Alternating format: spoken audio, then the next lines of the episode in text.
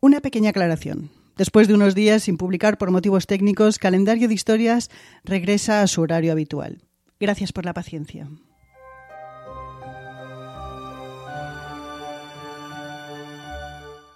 Tal día como hoy, 19 de noviembre, pero de hace 201 años, se inauguró en Madrid el Museo Real de Pinturas, con 311 cuadros procedentes de la colección real. Todos ellos tenían una particularidad. No contenían desnudos. Por primera vez se abría al público una de las colecciones pictóricas más importantes del mundo. Sin embargo, eso no significó que cualquiera pudiera disfrutarlas. Todo lo contrario. Se impusieron restricciones de horario, solo los miércoles entre las 9 y las 2 de la tarde, y también de clase. Para franquear la puerta se exigía la presentación de una autorización o recomendación firmada por alguna personalidad de la corte. Y así abrió sus puertas la pinacoteca que hoy conocemos como el Museo del Prado.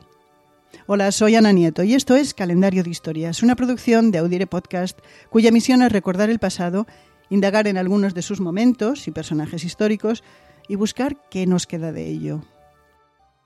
La idea de crear un museo para acoger los grandes cuadros de la colección real se había planteado hacía décadas, pero nunca se había concretado. Habría que esperar al fin de las guerras napoleónicas y a la instauración como monarca de Fernando VII para por fin convertir la idea en realidad.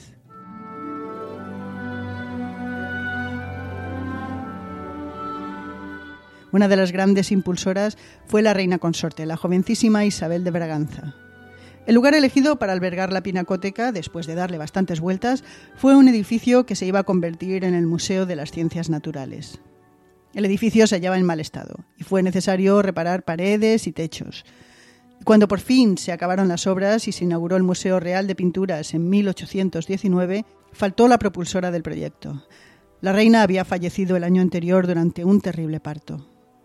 Aunque era un museo abierto al público, aunque de forma restringida, como ya dijimos, seguía siendo propiedad privada de la Casa Real.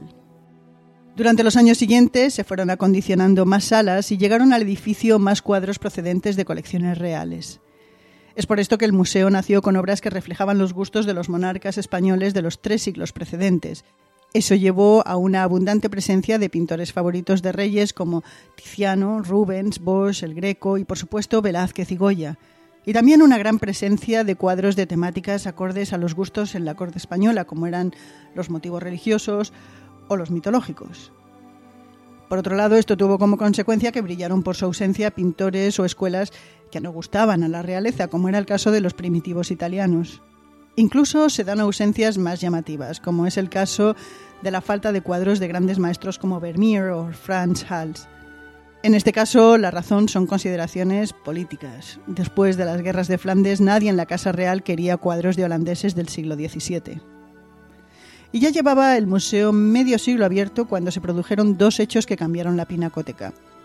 Primero, en 1869, la revolución conocida como la Gloriosa puso fin al reinado de Isabel II, y una de sus consecuencias fue la nacionalización de la colección real.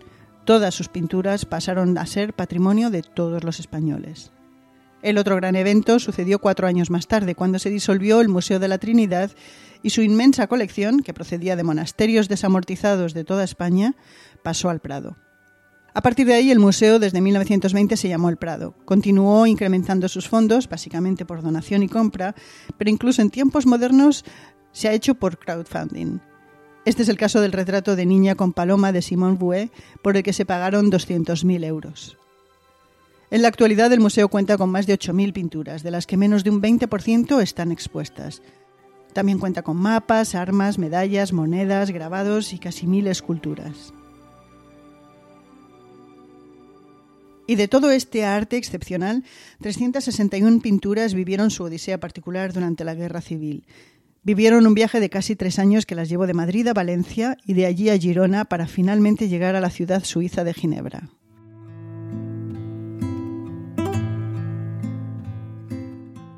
La historia resumida fue la siguiente. Durante la Guerra Civil, la Junta de Incautación y Protección de Patrimonio Artístico recibió el encargo de trasladar a Valencia, sede del gobierno republicano entonces, las principales obras maestras que se encontraban en Madrid y alrededores, y que podían estar en riesgo de daño durante la contienda. Se temía especialmente a la aviación alemana. Se las empaquetó y aseguró dentro de cajas para amortiguar golpes del transporte a bordo de camiones militares. Y el gran obstáculo en la ruta resultó ser la estructura metálica del puente entre Arganda y Rivas Vacio Madrid. No tenía la suficiente altura para que los camiones con cuadros de grandes dimensiones pasaran. Así, la noche del 10 de diciembre de 1936 no quedó otra alternativa que bajar de un camión a oscuras a las meninas de Velázquez y pasar el inmenso cuadro a pulso y de sobre rodillos de un lado del río a otro. Milagrosamente no se produjeron daños.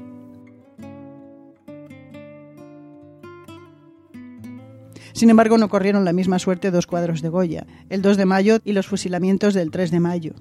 Cuando el gobierno de la República dejó Valencia, las pinturas también, y se llevaron a Cataluña. En este tramo, el camión que transportaba esos cuadros se estrelló en Benicarló contra una casa y el balcón se les cayó encima. Esta vez hubo daños. Una vez en Cataluña, las obras se depositaron en distintos lugares, entre ellos una mina de talco, a más de 250 metros bajo tierra. Finalmente, el Gobierno de la República alcanzó un acuerdo con la Sociedad de Naciones y se las entregó en depósito. Pero primero el Gobierno debía llevarlas hasta la frontera francesa. Una vez allí, se movieron en camiones hasta Perpiñán y después en tren hasta Suiza. Los gastos corrieron a cuenta de un comité internacional formado por museos de Francia, Inglaterra, Bélgica, Estados Unidos, Suiza y Holanda. Y una vez en Suiza se montó una gran exhibición a la que asistieron más de 400.000 personas. Era ya septiembre de 1939, cinco meses después de que la guerra acabó, cuando las obras iniciaron su retorno a España. Viajaron en tren, se movieron lentamente, solo de noche y con las luces apagadas. En Europa acababa de estallar la Segunda Guerra Mundial y los cuadros se movían otra vez, escapando de la aviación alemana. Las meninas nunca volvieron a salir del Prado. No se prestan. Y de Velázquez nunca puede haber más de siete cuadros en préstamo al mismo tiempo fuera del museo. ¿Quiénes son los más viajeros? Los Goya. Su autorretrato es el cuadro más prestado por el Prado, aunque de las dos majas también han resultado ser grandes viajeras, la vestida más que la desnuda. Y tal día como hoy, 19 de noviembre, también sucedieron los siguientes eventos. En 1274 los mongoles llegaron a Japón, pero su invasión resultó ser un desastre. En 1493, durante su segundo viaje, Cristóbal Colón llegó a Puerto Rico. Y en 1837 se inauguró el primer ferrocarril de España.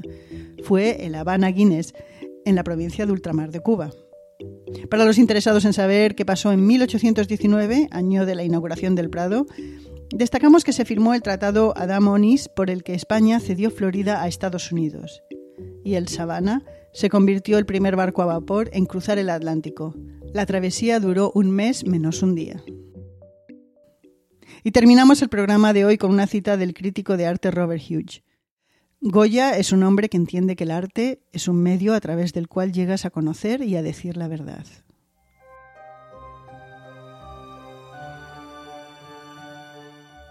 Y esto ha sido todo por hoy. Calendario de Historias es una producción de Audire Podcast. Esto es María Luz Rodríguez y quien les habla, Ana Nieto. Y si les gustan estos programas, les pedimos un favor. Recomiéndenos y señale las estrellas o corazones de su aplicación. Es algo que nos ayuda a llegar a más personas y se lo agradecemos. Y recuerden, mañana será otro día.